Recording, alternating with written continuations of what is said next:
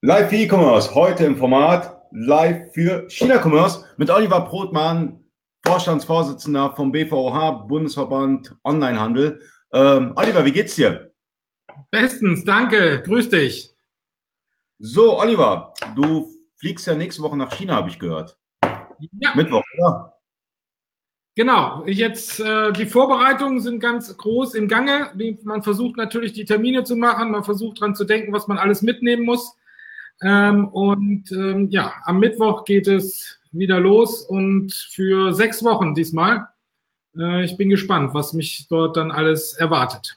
Okay. Und äh, wie kam das jetzt dazu? Spontan oder oder oder gezielt oder äh, gibt es da irgendwas? Ist, ist was auf der Pipeline? Warum bist du genau? Na, es gibt es gibt ähm, zwei große Events, äh, die, die mich interessieren. Ähm, erstmalig gibt es in Shanghai eine Importmesse die China Import Exhibition so und so in Shanghai vom ähm, 4. bis zum 10. November. Ähm, da hatten wir auch überlegt, ob wir einen eigenen Standort haben werden mit Panda Black. Ähm, und ähm, die hat aber so viel Andrang gefunden wohl, ähm, dass ähm, so kleinere Newcomer wie wir keine Chance hatten, dort einen Stand zu machen. Aber die will ich mir natürlich anschauen. Äh, die ist ja speziell von äh, Präsident Xi ähm, sozusagen beauftragt worden, dass es diese Importmesse gibt. Ich meine, wir kriegen ja alle mit den Handelskrieg zwischen China und USA. Und ähm, das ähm, Handelsdefizit wie, wie von China will eben Präsident Xi insbesondere auch dadurch ändern, dass er einfach mehr importiert. Ähm, und deswegen ist diese Importmesse extrem interessant. Das ist der eine Punkt. Der andere Punkt ist natürlich der 11.11., .11., der Double Eleven oder Singles Day also der Super Black Friday in China. Ähm, und da will ich gerne mal vor Ort sein, mir das vor Ort anschauen, was denn da so passiert, äh, was man davon mitbekommt. Das sind so die zwei, sind zwei wesentliche Sachen. Und auf der anderen Seite geht es natürlich um Panda Black. Ähm, ich muss mit einigen Dienstleistern dort reden. Wir müssen die Prozesse ein bisschen äh, glatt ziehen. Ähm, ich muss zu JD, der Plattform, wo wir verkaufen, äh, mich mit denen treffen. Ähm, also es gibt genügend zu tun dort vor Ort. Okay, ähm, wir haben ja vorher die Themen bequatscht und äh, ganz klar muss man auch ein paar Dinge bedenken, bevor man nach China fliegt. Ähm, du hast jetzt beispielsweise gesagt, äh, Geld auf dem chinesischen Konto, VPN. Äh, warum braucht man ein VPN in China? Ja, VPN ist also lebenswichtig mehr oder weniger, wie wenn man dort äh, arbeiten möchte. Äh, das Thema ist, wie was wir irgendwie alle schon mal gehört haben, ist, dass China schattet im Prinzip äh, das komplette Land ab zu den Medien, die wir viel benutzen. Also zum Beispiel das, was wir gerade machen hier über Facebook, geht in China nicht, ähm, weil ähm, Facebook einfach in China geblockt ist. Ähm, und wenn du da natürlich mit Facebook arbeiten willst, dann brauchst du VPN. Äh, das gleiche gilt aber zum Beispiel auch für Google Drive oder für Dropbox. Wenn du da deine Daten liegen hast und du willst darauf zugreifen, äh, brauchst du VPN. WhatsApp funktioniert auch nicht mehr, funktionierte so bis vor ja, einem halben, dreiviertel Jahr. Ähm, und seitdem funktioniert WhatsApp auch nicht mehr. Ähm, also ohne VPN geht's nicht, auch wenn du im Nachrichten bestimmte Nachrichten sehen musst. Also deswegen, du musst ein VPN haben und, das war die Erfahrung wie vom letzten Mal, du solltest es auch insbesondere vorher dir das VPN besorgt haben und installiert haben, weil du kommst von China aus auch nicht auf die VPN-Seiten, um die, oh. da, um dir diese Datei im Nachhinein zu installieren. Also selbst der Zugriff auf die Webseite der VPN-Anbieter ist eben geblockt. Also das ist schon äh, schwierig. Das heißt also VPN sowohl auf dem Rechner als auch auf dem Handy ist einfach ein Muss, wenn du in China unterwegs bist. Ähm, das andere Thema, was du ansprachst, ist eben das Geldthema. Ähm, in China machst du ja mit, mit äh, Bargeld eigentlich gar nichts mehr. Das heißt, äh, du, be du bezahlst überall mit WeChat oder mit ähm, Alipay. Äh, und um das auch dann äh, tun zu können, muss eben auf deinem Konto auch Geld sein. Ähm, und da habe ich immer wieder das Thema, äh, wenn ich jetzt hier von dem europäischen Konto auf mein chinesisches Konto Geld überweise, Du musst ganz genau aufpassen, was du da reinschreibst. Also wenn du nur irgendwie einen Buchstaben, einen Dreher drin hast in deinem Namen, wie von deinem Konto in China, dann blocken die direkt alles und brauchen noch einen neuen Swift-Information und, und, und. Also die sind extrem genau dort. Ähm, das sollte man auf jeden Fall auch rechtzeitig machen. ähm, dass eben Geld da ist. Äh, was ist noch interessant? Ähm, du brauchst einen Übersetzer vor Ort, äh, weil es spricht einfach keiner Englisch. Und die, die vielleicht Englisch sprechen, trauen sich wie vielleicht nicht. Also ohne Übersetzer geht in China überhaupt gar nichts. Ähm, dann musst du natürlich überlegen, ähm, woher nimmst du den, den Übersetzer? Buchst du dir vor Ort jemanden? Hast du eine vertrauenswürdige Person? Nimmst du extra jemanden mit? Ähm, und, und, und. Also das musst du auf, auf jeden Fall vorher klären, weil ohne Übersetzer äh, kommst du dann, also nur, nur, mit Englisch kommst du überhaupt nicht weiter. Ähm, was noch? Visitenkarten natürlich, möglichst irgendwie auch mit ähm, chinesischen Schriftzeichen, dass dein Name äh, wenigstens in chinesischen Schriftzeichen äh, Zeichen drauf sind, damit sie deinen Namen einmal aussprechen können. Ähm, Visitenkarten sind natürlich ganz wichtig, obwohl das Land ja komplett ähm, digital ist, aber die Visitenkarte brauchst du. Ähm, WeChat solltest oder musst du auf deinem Handy haben. Sie freuen sich insbesondere, wenn du dann sagst, oh, können, wir können uns auch per WeChat äh, ähm, wie connecten. Ähm, dann ganz wichtiger Punkt ist drüber, vorher drüber nachzudenken, wen du alles triffst, weil du musst Geschenke mitbringen. In China ist es, ist es eigentlich ein Muss, wenn du jemanden triffst, insbesondere wenn es irgendwie eine höhere Persönlichkeit ist und so, musst du ein adäquates Geschenk mitnehmen. Das heißt, du musst dir auch überlegen, ist es eine Tafel Schokolade oder ist es irgendwie was Größeres, Wertvolleres? Ähm, da muss man sich wirklich Gedanken machen. Das muss man alles einpacken, damit man was wie vor Ort hat. Irgendwie was, was eben ähm, ja, mit Deutschland zu tun hat oder mit deiner Firma zu tun hat oder wie auch immer.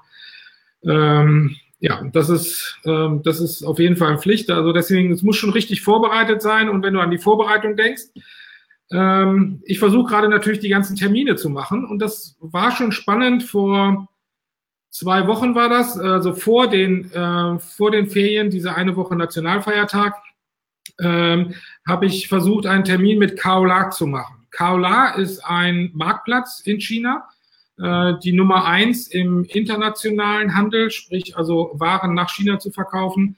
Ähm, sehr wichtiger Marktplatz. Wir sind hier in Deutschland mit Kaola schon länger im Gespräch und sind auch in den äh, Vorbereitungen, dass wir auch über Kaola verkaufen können. Und ich wollte gerne einen Termin in der Zentrale haben, ähm, äh, äh, wenn ich dann dort vor Ort bin. So, und was wurde mir gesagt? Ja, Herr Brotmann, das ist aber anders hier in China als in Deutschland. Ähm, das ist ja noch vier Wochen hin, da können wir keinen Termin machen. Sondern wir müssen, da müssen wir noch ein bisschen abwarten. Ähm, äh, sprechen Sie mich Anfang November nochmal an, äh, dann sind es nur noch zwei Wochen, dann können wir vielleicht einen Termin machen. So weit im Voraus können wir nicht. Ähm, wie können wir nicht äh, äh, planen und denken? Ähm, und dementsprechend ist es teilweise mit der Terminplanung auch ein bisschen schwierig. Ähm, und man muss da flexibel sein vor Ort, um noch ad hoc irgendwie Termine zu machen. Also ist eine Menge zu tun wie wenn man da nach China reist. Ähm, gibt es schon Neues vom Panda Black? Gibt es die ersten Verkäufe? Ähm es gibt auf jeden Fall, ja, ja, klar. Es gibt die ersten Verkäufe. Wir, haben, wir machen unsere ersten Erfahrungen. Ähm, Panda Black als Plattform ist gerade im Pilottest drin ähm, und die ersten Erfolge und die ersten Pakete sind auch schon angekommen in China. Ähm, und ja, da gibt es natürlich erste Erfahrungen, die wir machen. Ähm, und insbesondere war am Anfang so das Thema, ja, wir brauchen auch die Personalausweisnummer. Äh, und ähm, das heißt also, du brauchst wesentlich mehr Daten, um dorthin zu schicken, weil ähm, die Pakete ja durch den Zoll gehen. Und um die Person eindeutig zu, ähm, ähm, zu identifizieren, musst du von der, deinen Kunden die Personalausweisnummer erfragen. Äh, manchmal ist die sogar direkt im Marktplatz schon hinterlegt und andererseits musst du dann auf sie zukommen und zugehen und sie fragen ähm, nach der Personalausweisnummer, weil ohne die Personalausweisnummer geht das Paket nicht durch den Zoll. Also da sind, ähm, da ist die DSGVO noch nicht so äh, durchgeschlagen. Äh, das, heißt, das, das, das, war schon immer so, dass wenn du ein Paket nach China schickst, also äh, ähm, wenn du was verkaufst nach China, dass du die Personalausweisnummer vom Kunden erfragen musst und die dann hinterlegen musst.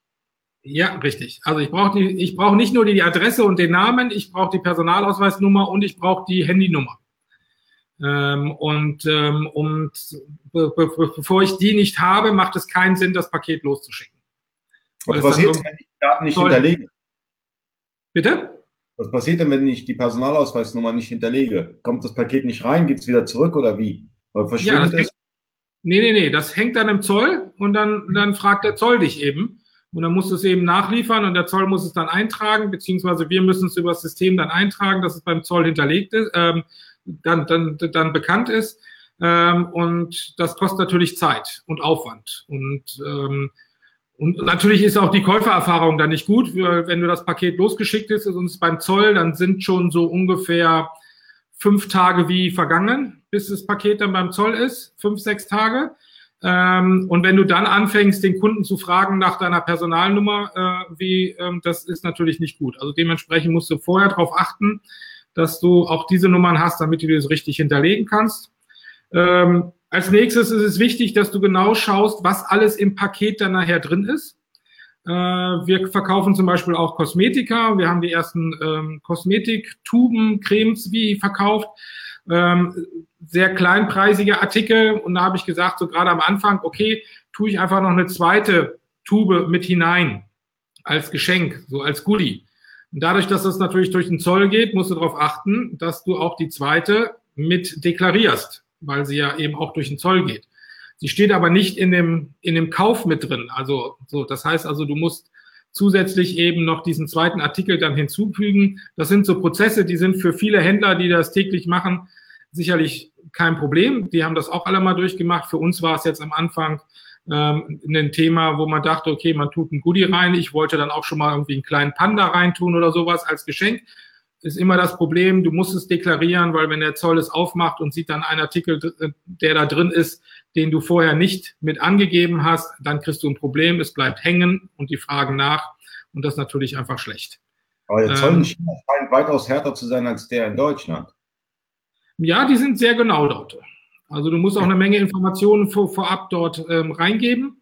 Ähm, also die sind wirklich sehr genau. Und das ist ja die Erfahrung, die ich im Moment mache ähm, die, die das einfach ja, aufwendig ist, äh, äh, mit, mit äh, chinesischen Unternehmen zusammenzuarbeiten. Auf der einen Seite extrem bürokratisch und genau, also wirklich auf Komma genau, wenn das nicht alles ganz genau genannt wird. Ich meine, mein Lieblingsbeispiel ist jetzt mit der Bank immer. Mein Konto heißt in China eben Brotmann Oliver Andreas. Mein Zweitname ist Andreas. So steht es in meinem Reisepass drin. So hat die Bank es eingegeben wenn ich eine Überweisung mache und da steht Brotmann Oliver drauf, geht die nicht durch. Bleibt jedes Mal hängen, weil das Andreas dahinter fehlt. Ich glaube nicht, dass sie so viele Brotmanns dort in, ähm, als, als Konto haben, aber es geht einfach nicht. Da sind sie ganz strikt. Ähm, inzwischen rufen sie dann auch schon an und dann muss ich eine Swift-Änderung machen ähm, und denen sagen, dass der Brotmann Oliver das gleiche ist wie Brotmann Oliver Andreas. Da sind die wirklich auf dem Komma genau, ähm, auch in, in anderen Fällen. Dann auf anderer Seite sind sie extrem freizügig und pragmatisch. So. Und das immer zu wissen, wann ist jetzt nun das eine und wann ist das andere jetzt gerade dran, das macht die Sache immer extrem spannend, wie wenn du äh, mit, mit China zusammenarbeitest. Und, und ich denke, das Allerschwierigste, die kulturellen, zum einen die kulturellen Unterschiede, aber zum anderen äh, ist China so riesig, dass innerhalb von China nochmal mega viele kulturelle Unterschiede vorhanden sind. Ja, also äh, auch im Kaufverhalten dann noch letztendlich. Ja, also jedes Mal, ich meine, wir haben jetzt am Anfang, das sind ja alles äh, ähm, noch wenige Käufe, weil wir haben ähm, aktuell, glaube ich, 20, 25 Artikel online ähm, und äh, wir testen die Prozesse ja gerade. Aber wenn jetzt eben ein Kauf stattfindet, frage ich eben auch immer als erstes so, aus welcher Stadt kommt die Person und gibt es irgendwelche Themen, die man einfach wissen muss, ähm, äh, weil es eben wie kulturelle äh, äh, ähm, Themen gibt oder weil die Logistiker einfach dort in diesem Bereich noch nicht Aber so stark sind. Haltet ihr auch ein Business Intelligence dahinter? Also, dass, dass ihr dann auch irgendwann mal das Ganze an Daten auch auswertet, weil das, ich denke, das wäre mega interessant, mal zu wissen, wie die ja. Unterschiede in China, das Kaufverhalten und alles. Ja, das, äh, also was wir gerade machen, wir arbeiten da sehr eng mit dem, äh, mit dem Logistiker zusammen, mit, mit, mit Sto Express. Äh, das ist ein chinesischer Logistiker ähm, um dort zu verstehen, wie auch der Logistiker damit umgeht, also welche Wege er nimmt, ähm, weil er verschiedene Städte in China anfliegt. Ähm, ich, klar, wenn jetzt das, ähm, ich glaube, das zweite oder dritte Paket ging nach Peking, ähm, dann kann der Flieger natürlich auch direkt nach Peking fliegen. Äh, wenn das Paket aber irgendwo anders hinkommt, dann einfach zu erfahren, okay, in, äh, wo fliegt der, ähm, wo wird das Paket hingeflogen, durch welchen Zoll geht es durch, haben wir Probleme vielleicht mit einigen Zoll Städten, um die dann in Zukunft zu umgehen. Also ähm, dadurch, dass es das Land so riesig ist, hast du natürlich viele Punkte, wo das Paket das erste Mal das Land äh, ähm, ähm sozusagen berührt und wo das durch den Zoll durchgeht. Und da, da tracken wir ganz genau, ähm, bei welchen Zollbehörden funktioniert es reibungslos und bei welchen Zollbehörden bleibt es hängen. Okay. Und man muss natürlich auch die Feiertage kennen. Ich meine, darüber hast du schon aufgesprochen. China hat so Hardcore-Feiertage, also das sind jetzt nicht zwei, drei, sondern ein ganzer Monat. Und äh, die muss man kennen, ansonsten hat man ein dickes Problem. Ja, wir hatten es jetzt gerade, ähm, hatten wir ja Nationalfeiertag, der aber eine Woche ist. Also eine Woche lang äh, steht das Land still, in Anführungsstrichen, weil es bewegt sich sehr, weil nämlich jeder macht Urlaub.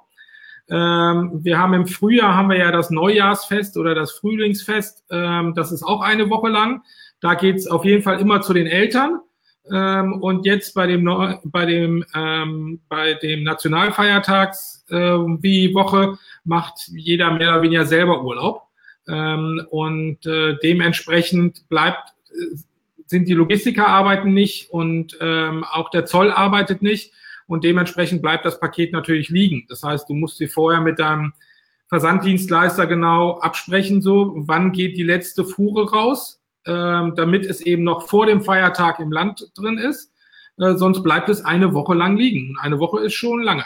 Ähm, also das muss man konkret eben wissen, äh, damit man sich darauf dann eben einstellen kann. Aber was ich jetzt gesehen habe, dass äh, die Plattform hier Jingdong, wo wir verkaufen, JD.com, ähm, die hat bei allen Angeboten, ähm, hat sie einen Hinweis hingegeben, wir haben jetzt Nationalfeiertag und dementsprechend dauert alles ein bisschen länger. Also das machen sie dann auch. Okay.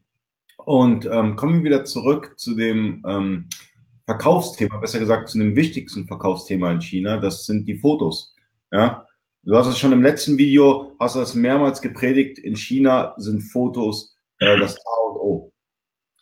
Ja, es ist interessant. Äh, da lerne ich im Moment auch wirklich täglich dazu, spreche mit vielen Leuten. Interessanterweise treffe ich hier gerade in Berlin auch eine Menge Chinesen, die ihren eigenen Shop auf Taobao haben. Taobao ist ja eine Alibaba-Tochter, eher so vergleichbar mit, mit ähm, eBay Kleinanzeigen so ein bisschen.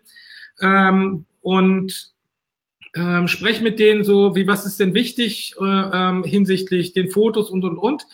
Und dort merken wir gerade, äh, dass viel mehr Fotos benötigt werden. Also die Chinesen möchten gerne sehr detailliert informiert werden, dass man also nicht nur eine Draufsicht oder eine Seitenansicht, äh, sondern dass du wirklich in Details hineingehst ähm, und die Sachen dann auch erklärst, ähm, bis hin zu Explosionszeichnungen zu, zu, zu machen, wo du ganz genau bei einer Bratpfanne Schicht für Schicht erklärst, was es ist ob die wirklich alle was damit anfangen können, kann ich im Moment noch nicht sagen, aber es wird eingefordert. So, und da ist jetzt unser Problem, wenn wir auf die Hersteller zugehen oder auf die Händler zugehen, ähm, dieses Material überhaupt zu bekommen, ähm, weil in Deutschland ist es gar nicht üblich. Ich meine, man muss sich nur umschauen, wie wenn man jetzt auf, auf Amazon oder eBay schaut. Ich meine, man kann ja froh sein, wie wenn man irgendwie zwei, drei Bilder hat. Ähm, ähm häufig ist es ja auch wirklich nur ein Bild. Ähm, und damit kannst du in China nicht weit kommen. Also das heißt, wir überlegen uns gerade. Wie ist es mit Imagebildern? Also in Deutschland ist es ja, ist es ja gang und gäbe, Imagebilder zu erstellen. Also das zweite Bild ist ja meistens immer so ein Imagebild, wo, sagen wir mal, wenn jemand einen Staubsauger verkauft, Staubsauger in, im Wohnzimmer, gerade in Benutzung, ist das in China auch so oder? Ähm ja, es geht noch sehr detailliert. Also Sie wollten, Sie wollen dann Imagebilder haben. Wie mache ich den Staubsauger an? Wie drücke ich auf den Knopf, dass das Kabel wieder eingezogen wird? Und, und, und. Also, ist wirklich so. Äh, wie wenn du dir teilweise Mixer oder Kaffeemaschinen anschaust, da wird jedes einzelne Programm wird, wird extra mit dem Foto dargestellt. So, wenn du hier drauf drückst, dann kriegst du ein Espresso. Und wenn du hier drauf drückst, dann kriegst du irgendwie einen, einen Latte Macchiato oder sowas in der Art. Es wird extrem detailliert ähm, dargestellt, als wenn man nicht weiß, wie man eine Kaffeemaschine oder wie man eine Pfanne benutzt. Ähm, wie gesagt, ich kann im Moment noch nicht einschätzen, ist es wirklich notwendig, um es auch wirklich zu erklären oder ist es einfach nur ein Symbol, ein Zeichen, dass ich mich mit der Ware auseinandergesetzt habe und es richtig erklären kann. Es ist aber auf jeden Fall ein Muss. Ähm, und äh, dementsprechend überlegen wir gerade, wie können wir sozusagen aus den zwei Fotos, die wir haben, irgendwie fünf, sechs Fotos machen, indem wir da Details rausschneiden und die dann erklären, ähm, damit wir einfach mehr Fotos haben. Ähm, und das ist, ähm, das ist schon interessant. Und Was soll ein deutscher Händler machen, der, der, der, irgendwie, tausend, der irgendwie tausend Produkte hat, äh, mit jeweils, äh, sage ich mal, ähm, Produktfotos, die dem europäischen Standard gerecht werden? Ähm, der hat ja ein dickes Problem dann in China. Ja, ja, das ist, ähm, da müssen wir uns jetzt was einfallen lassen. Also die, die ganzen klaren ähm, Signale zu den ersten Angebotsseiten, äh, die wir erstellt haben, ist, ist einfach viel zu wenig. So und ähm, ja, aber ich meine, das hat sicherlich jeder mal irgendwie durchgemacht mit seinen Artikelbeschreibungen. Ich meine, äh, wir diskutieren ja hier auch in Deutschland viel in den Foren hinsichtlich Templates und wie aufwendig sind die. Ähm, da ist es sicherlich auch interessant, zu, äh, mal zu sehen, wie ist es denn, wenn man hier in Deutschland so eine detaillierte Artikelbeschreibung bauen äh, würde, äh, würde die eine mehr verkaufen als eben eine andere. Weiß ich nicht. Müß, wie könnte man im Prinzip mal aus, ausprobieren? Aber wir müssen uns, für China müssen wir uns ganz konkret Gedanken machen, wie kriegen wir ja, mehr Fotos, mehr Bilder, mehr Details in die Artikelbeschreibung und das zu, ganz genau, wie du gerade gesagt hast, automatisch, weil äh, wir wollen ja auch mehrere tausend Artikel listen. Ähm, und ähm, da das Chinesenprinzip so, dass ich hier irgendwie 30 Chinesen sitzen habe, die dann Detailfotos macht, macht auch keinen Sinn. Also ähm, das ist das ist ein Learning jetzt aus den ersten Verkäufen und den ersten Darstellungen, äh, wo wir noch eine Lösung für finden müssen. Okay. Und ähm, wie ist es mit SEO-Maßnahmen in ähm, den chinesischen Plattformen. Wie, wie bekommt man ein gutes Ranking auf äh, JD oder Taobao oder wie auch immer? Habt ihr da schon was herausgefunden oder gibt es da äh, irgendwie Informationen im Netz? Ähm, ja, es gibt teilweise gibt es äh, sehr, sehr gute Erklärvideos, ähm, gerade auch von den Plattformen. JD hat da ein, sehr umfangreiches Bildungsportal. Ähm, was wir eben jetzt festgestellt haben und was uns die Agenturen auch bestätigen, ist, dass natürlich der Titel ist, wie hier auch, erstmal das Wichtigste. Ähm, zu schauen, welche Keywords packe ich in den Titel hinein. Ähm, dort ist was Interessantes uns aufgefallen letzte Woche ähm, hinsichtlich den Varianten. Wenn, ich, wenn wir das richtig analysiert haben, wird Varianten ein bisschen anders gehandhabt dort, ähm, als es hier in, in, äh, in Deutschland auf den bekannten Plattformen ist weil du hast weniger einen Hauptartikel und dann die entsprechenden Varianten dazu, sondern du hast mehr oder weniger ein, ein, ähm, ja, ein übergeordnete Information und darunter hast du alle Artikel einzeln. Ähm, was passiert dann? Du gibst einmal eine übergeordnete Information ein zu der Marke und zu was für ein Produkt, Bratpfanne äh, von Berndes, Bratpfanne und Made in Germany, wie auch immer. Und dann hast du jede Variante hat ihren eigenen Titel.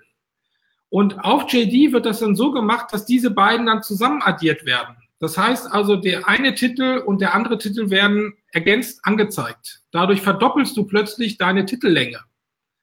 Äh, was natürlich bedeutet, dass du mehr Informationen und mehr Keywords dort abspeichern kannst. Ähm, und das ist ganz interessant, das versuchen wir jetzt gerade mal zu analysieren, äh, was das für Auswirkungen hat. Also Varianten scheinen dort ein bisschen anders wie genutzt zu werden. Auf der anderen Seite ist es das gleiche, wie wir es hier haben. Hast du einen Artikel mal verkauft und fängst du an, diesen Artikel dann zu verändern, äh, mag JD das zum Beispiel auch nicht. Ähm, also das einfach zu sagen, so ich nehme jetzt hier einen Artikel, der irgendwie sehr gut läuft und billig und verkaufe ihn erstmal und ändere ihn dann ab um dann einen anderen Artikel draufzupacken, ähm, ist eine Sache, die JD nicht gefällt. Ähm, da muss man eben auch vorsichtig sein. So ist es.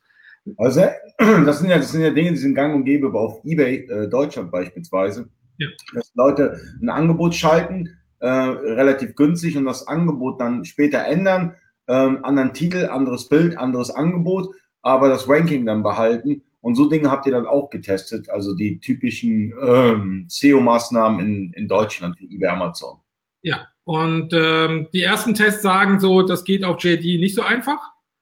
Äh, wie vielleicht geht es, also da testen wir natürlich jetzt weiter, ähm, aber ähm, anscheinend geht es nicht so gut.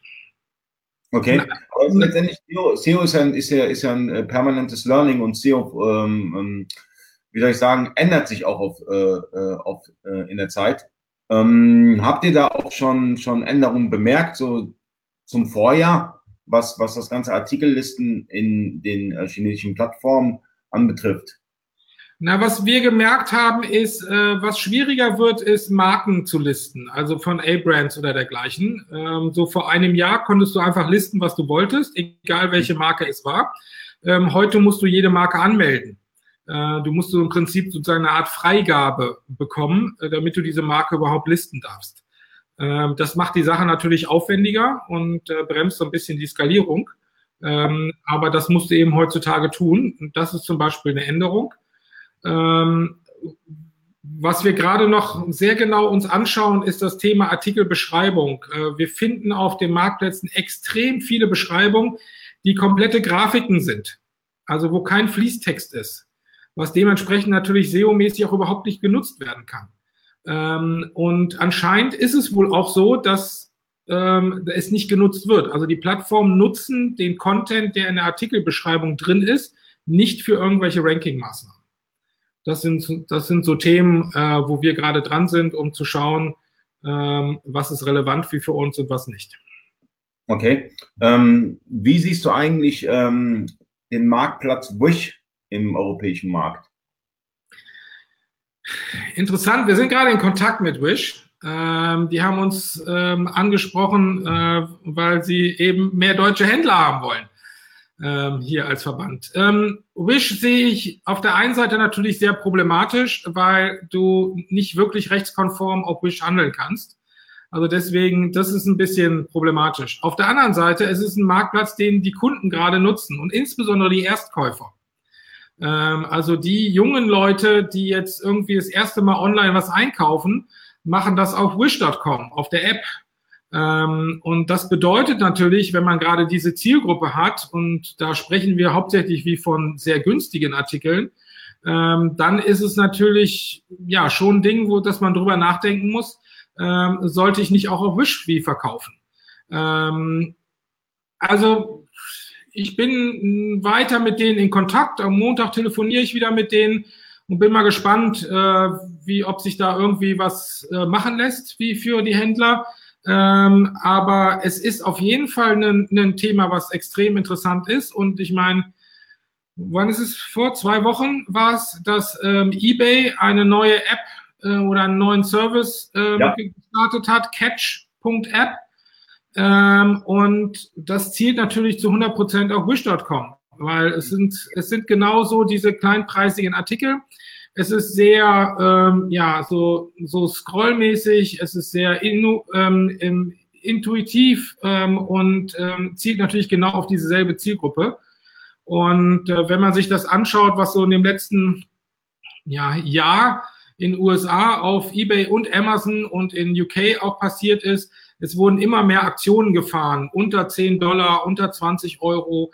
Ähm, also scheinbar so, dass äh, die großen Amazon und eBay schon sehr, äh, ja, sich Wish eben auch, Wish.com sehr genau anschauen ähm, und insbesondere dieses Thema Erstkäufer ähm, sich anschauen und ähm, die e-, etablierten wie eBay und Amazon eben diese Erstkäufer nicht an Wish.com wie, äh, wie verlieren möchten. Aber auf der anderen Seite, Wish.com hat eine extreme Power. Ich meine, ich sehe fast überall Werbung wie, wie von denen. Wir haben Fernsehwerbung schon gehabt.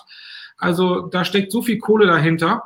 Ähm, und dementsprechend glaube ich, ähm, das sollte man sich schon mal ganz genau anschauen. Ähm, wir haben gerade eine Frage vom Benjamin Remy. Guten Abend, ihr zwei. Wie, sieht, ähm, wie seht ihr die Chancen auf gute Margen in China und das Amazon-Problem? Wenn du Sichtbarkeit willst, zahle im Vergleich zu den chinesischen Plattformen. Ähm, zu dem zweiten Punkt, in China ist es noch viel extremer mit dem Thema, wenn du Sichtbarkeit haben möchtest, dann zahle. Also das SEO-Thema ist sicherlich ein Teil, aber in, in, in, in China ist es noch mehr das Thema, bring Marketing-Budget mit. Ähm, und ähm, das sehen wir ja insbesondere auf Tmall. Tmall ist ja die große B2C-Plattform von Alibaba. Und wenn du da nicht einen äh, mittleren bis hohen sechsstelligen Betrag mitbringst, äh, weil du nämlich Marketing einkaufen musst, dann hast du es echt schwer auf dieser Plattform. Ähm, also dementsprechend, äh, das ist, das ist in China noch viel extremer. Ich bin gespannt, wie sich das in der Zukunft entwickelt. Ähm, ob die Suchergebnisse in Zukunft weiterhin sehr stark wie vom, vom Kaufen ab, äh, vom ja, Marketingbudget abhängen oder nicht. Ähm, was wir schon gesehen haben, ist, ähm, es gibt, wenn man ähm, in die Suche eingibt oder unterhalb der Suche gibt es immer so Suchvorschläge oder dann steht da immer irgendwie, was im Moment besonders viel gesucht wird und so. Und das ist alles eingekauft. Also da stimmt nichts ähm, hinsichtlich ähm, besten Match oder dergleichen, sondern es ist alles, alle diese Begriffe sind gekauft wie von irgendjemand, ähm, um sich dort vorne zu platzieren. Ähm, hinsichtlich der Marge, ja, ich meine, Marge ist überall immer ein Thema und in China auch äh, wie wenn ich mir überlege, wie viel Aufwand ich betrieben habe, um überhaupt erstmal ein Konto auf einem Marktplatz wie JD zu bekommen, ähm, dann ähm, ist das einfach schon mal eine Menge Kosten, die, die, die man hat und die man natürlich dann nachher in die Prinzip in die Marge mit hineinrechnen muss. Natürlich gibt es Themen, wo die Margen echt interessant und hoch und schön sind ähm, aber auch auf anderen Wegen. Ich meine, ein schönes Beispiel ist Lamy-Füller. Lamy ist eine Marke, die in China im Moment extrem gehypt ist. Jeder möchte einen Lamy-Füller haben. Eher als Geschenk, dass man es verschenken kann. Deswegen wird auch immer gefragt bei Lamy äh, mit Geschenkbox, weil ein Lamy ohne Geschenkbox brauchst du gar nicht anzubieten, die kauft keiner. So, aber es bieten so viele an und ähm, auch JD verkauft selber eben Marken. Also bei JD ist es ähnlich wie bei Amazon. Du hast eben JD auch als Verkäufer mit auf der Plattform, ähm, dass du da einfach keinen wirklichen Schnitt mehr machen kannst, äh, weil die Margen äh, dort inzwischen weg sind. So das gleiche ist bei Milchpulver ist es ein Problem, weil einfach schon zu viele auf dem Markt sind.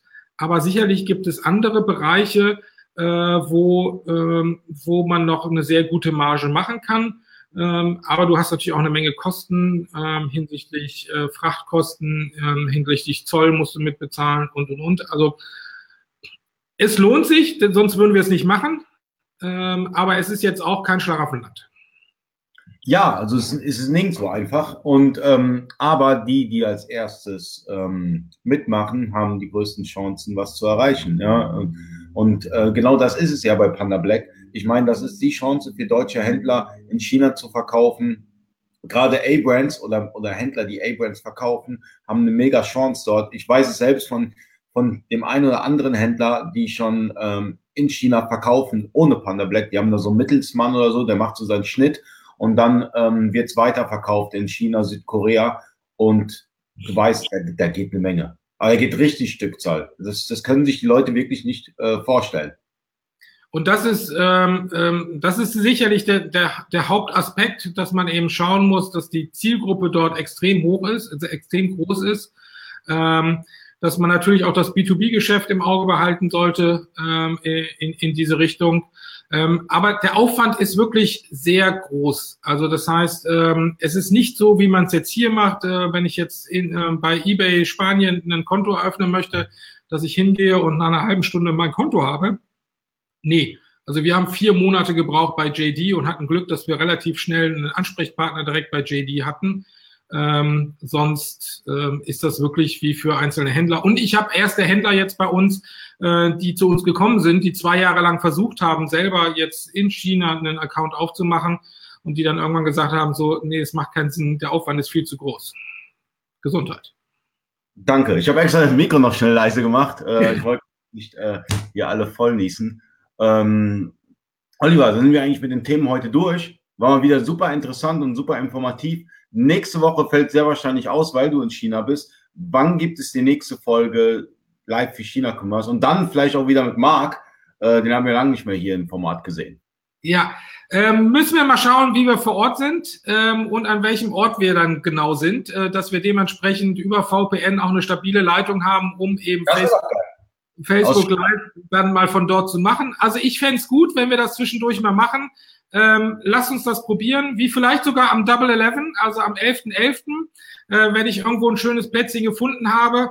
Ähm, und aber ähm, ich würde gerne mal direkt aus China senden. Wenn wir schon live für China Commerce machen, dann sollten wir auch mal eine, eine Session machen, ein Video, das direkt aus China kommt. Eine Special Edition. Genau. Freue mich. Leute, am Sonntag gibt es noch zwei für E-Commerce mit mir und Marc Steyer. Und diesmal das Thema äh, Hashtag eBay ist geiler. Das wollte Marc unbedingt. Äh, am Sonntag um 20 Uhr sprechen wir nur über eBay, über äh, wie listet man am besten Artikel, wie findet man das beste Template, wie, äh, wie nutzt man das neue eBay Fulfillment. Ganz viele Themen. Schaltet ein. Sonntag um 20 Uhr wird super interessant. Ich danke dir, Oliver, für deine Zeit und viel Spaß in China und viel Erfolg und gute Geschäfte und mal hoffen, dass wir dort eine Special Edition live für China Commerce in China machen. Bis dahin, Leute, danke fürs Zuschauen. Tschüss.